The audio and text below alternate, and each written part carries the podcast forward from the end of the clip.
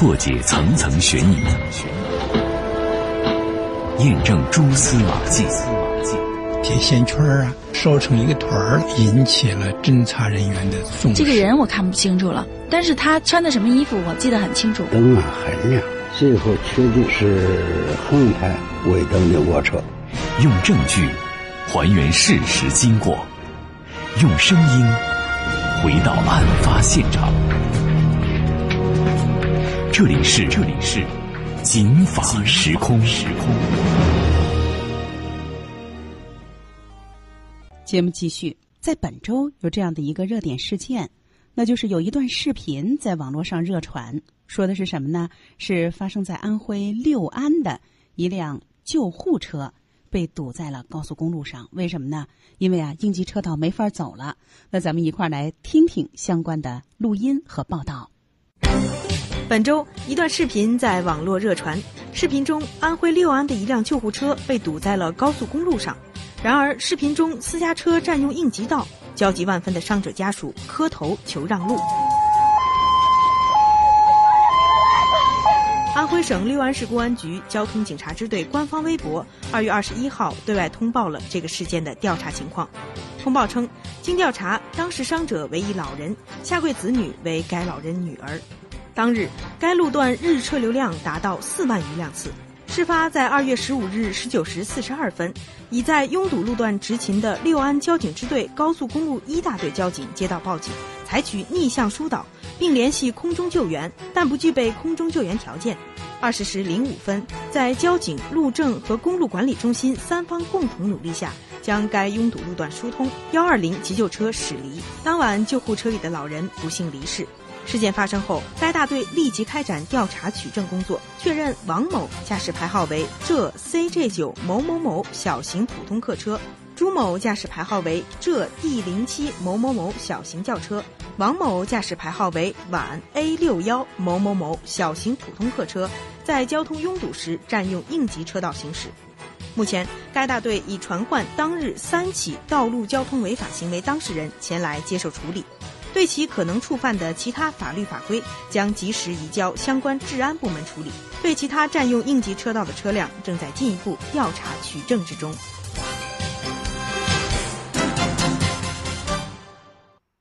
刚才我们说了，本周呢，就在几天前，一段视频在网络上热传，说的是安徽的六安有一辆救护车被堵在了高速路上。大家现在回头看啊，也是特别能理解。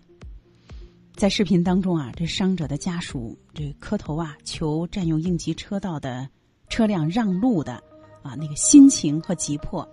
刚才也说了，据了解，当晚救护车里的老人呢还是不幸离世了，而且呢，当地的警方也对呢其中的三辆啊占用应急车道的车辆的车主进行处罚。咱们还说这个应急车道，这应急车道咱们知道，那不是让社会车辆用的，它是让。专门的，消防啊等等啊，公务啊应急车辆用的。但有时候啊，这架不住开车的人他心急，他也想用啊。而且啊，咱们也知道，这非现场处罚，他也不是啊，就是有现场我就处罚。那今天啊，咱们就来好好的从头来说说这个应急车道。我请到的是北京市律师协会交通管理和运输法律事务专业委员会的主任张金鹏。咱们先说说啊。这个应急车道都在哪儿？它在使用上啊，它到底是怎么样限定这个合法的使用者和合法的使用行为的？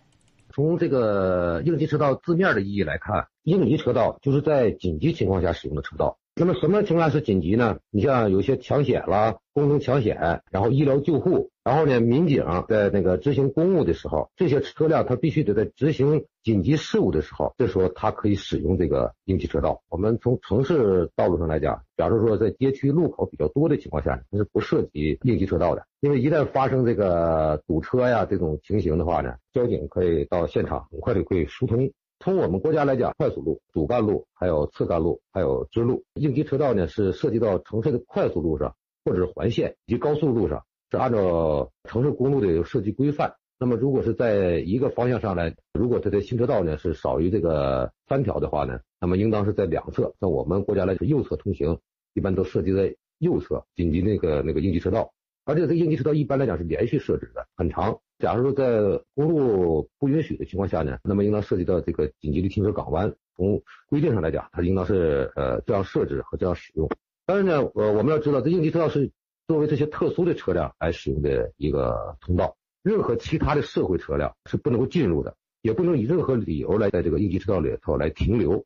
这是法律明确的规定的，就像我们刚才所说的那些救援啊、抢险啊和警务用车来讲，实行紧急的事故的情况下才能用，不执行紧急的情况，他们也是不能够使用这个应急车道。那么社会车辆呢也是不能够进入啊应急车道。我们可以看到呢，应急车道的这个边上这个线呢是一个白实线。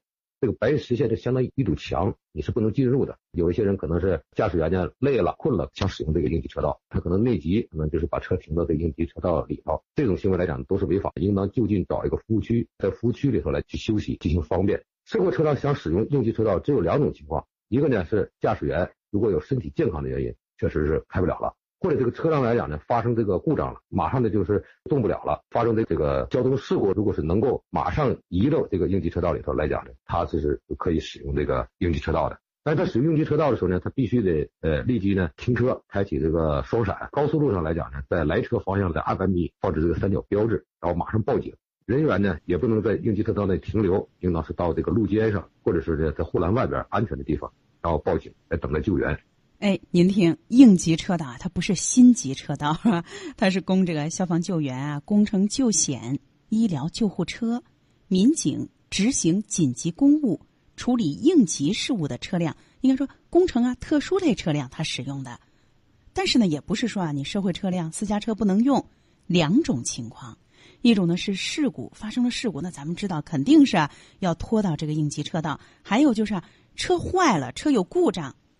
所以这就让我想起呢，曾经在房山法院审过这么一个案子，说有一位司机呢，就是占用这个应急车道，后来呢被罚分了。嗯，因为咱们知道高速路上占应急车道，那个和环路上那还不一样，那不是罚钱，那罚分呢。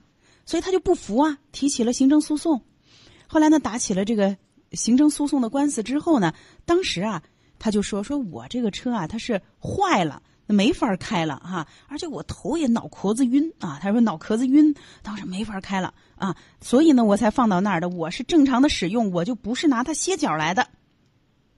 后来呢，法官说那是这样，有没有这个车辆救援的，或者说啊之后呢，就之后啊，这可以不是说你半年以后啊，很紧接着这一两天的维修记录啊，呃，比如说就诊记录啊等等啊，特别是维修记录。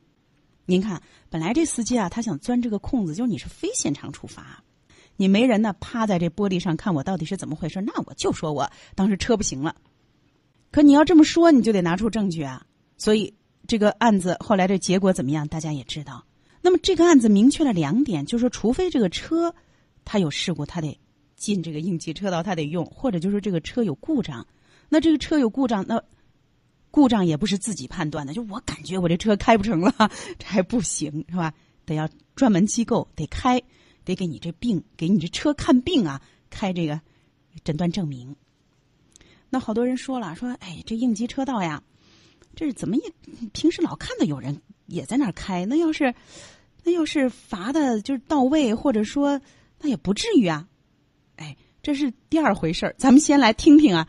张金鹏律师给我们说说，我们国家对于这个违法占用应急车道，它是什么样的处罚的内容和法律责任？我们国家《道路交通安全法》是条例明确的规定，这个应急车道呢是不能够被占用和使用的。除了刚才所说的社会车辆因为健康原因啊，或者是车辆故障非法使用应急车道的情况下，将会受到行政处罚，罚款二百元，扣六分。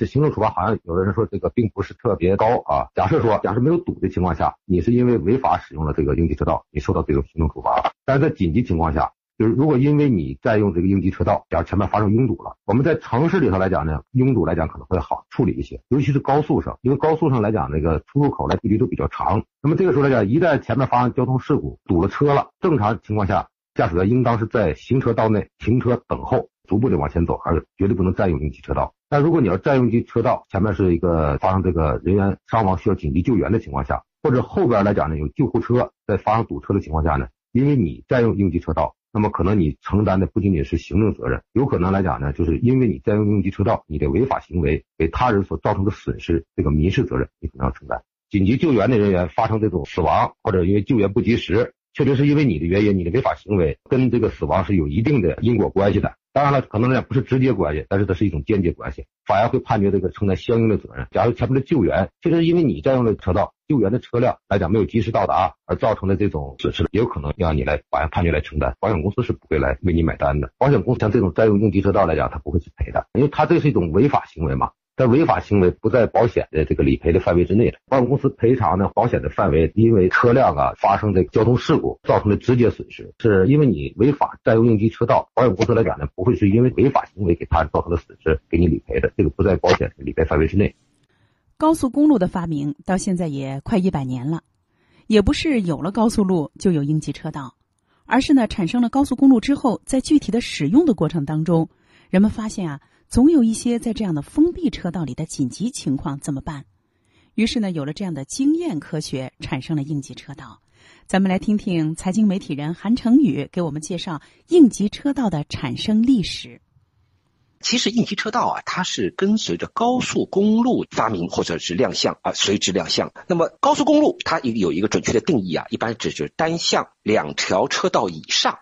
双向分隔行驶，完全控制出入口，全部采用两旁封闭和立立体交叉桥梁、地下隧道与匝道，时速呢要比普通公路高的行驶道路。那我们注意到，就对高速公路的定义当中有一个非常重要的词，叫封闭式。那么万一出现问题怎么办？所以就需要应急车道的出现。你可以通过救援呐，可以在这个应急车道里面停下来。那么像咱们北京啊，全球的其他大城市里面，现在除了高速公路以外，环线、城市快速路也会有那个应急通道，它都是一个特点，就是封闭。因为封闭，所以必须有这么一个备手啊出现，备手就是应急车道。所以您看，您要是说我我不在乎这三分啊，六分二百块钱，就我今天这心急，我我就走了这应急车道，我被罚了，我觉得我值了，都不一定是三分六分和二百块钱的事儿，那是行政责任。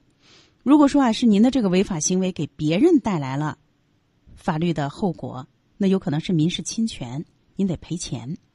就说大家说有违章停车嘛，停一天罚二百块钱，比那放到有的停车场还值。您不能这么想，违章停车它可不是吃罚单那么简单。我们在之前《警法时空》夜间播出的节目，你不知道的那些交通规定当中给大家说过，违章停车那可不是吃罚单那么简单。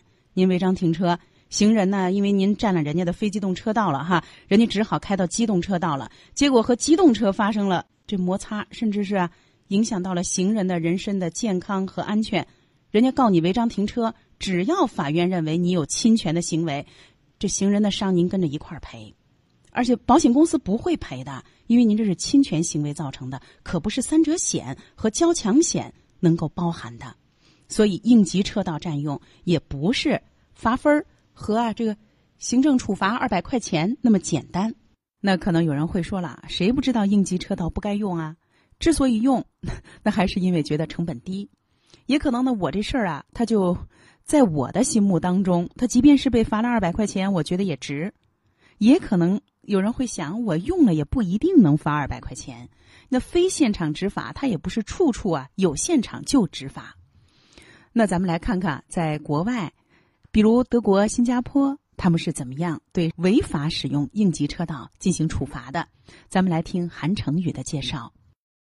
就在最近一段，有两条新闻引起了我的注意啊。一个是在一月九号，北京市交管局的这个涉车案呃侦查专业队在西二环内环主路西边门桥啊早高峰的时候专项查，从八点到九点，一小时五十多起，一分钟一起。这是一个关于占用应急车道的这个一个新闻。那随后在二月十五号，那个又一条新闻出现了，沪陕高速公路上，这次是高速公路了啊，有一个孩子因为车祸受伤，结果由于应急车道被占用，导致救护车堵住了。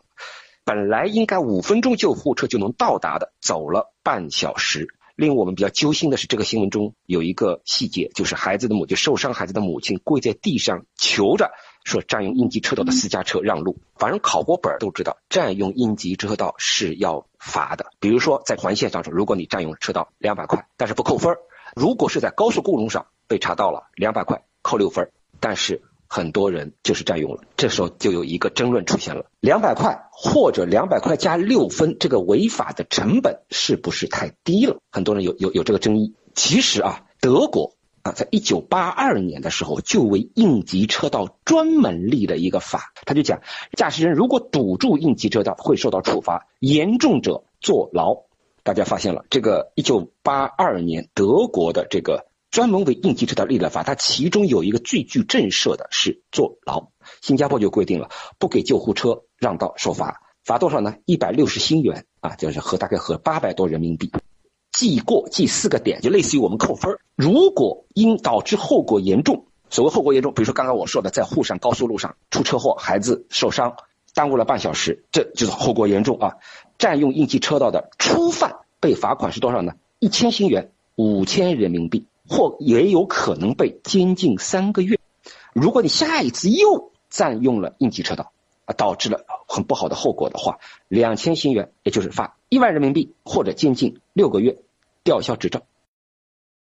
当然了，这两个国家的经济发展的水平都比我们国家目前的平均的总体的经济水平发展的程度要高一些，也不能一味的嫁接和参考。但是呢，英国的处罚措施却是值得啊，咱们去借鉴借鉴的。咱们来听听他们的措施。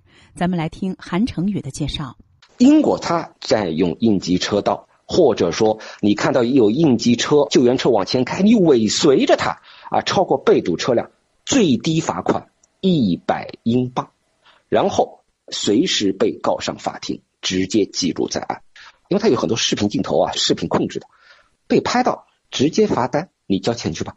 联动的效应是什么呢？如果你是累犯，只要你被抓到两次到三次以上，汽车的保费上涨，这其实又是使得他你的违法成本进一步上升。所以这个应急车道啊，大家不要去用。他不用就是他最好的状况。当然了，谁开车谁都知道，那有时候心急呀，就别误自己的事儿。二一个呢，那不是空着呢吗？我就是吧，合理使用，你还别合理使用，因为呢，应急车道占用它不仅仅是违法，关键是这个后果也给自己带来了很不利的这个可能的法律后果。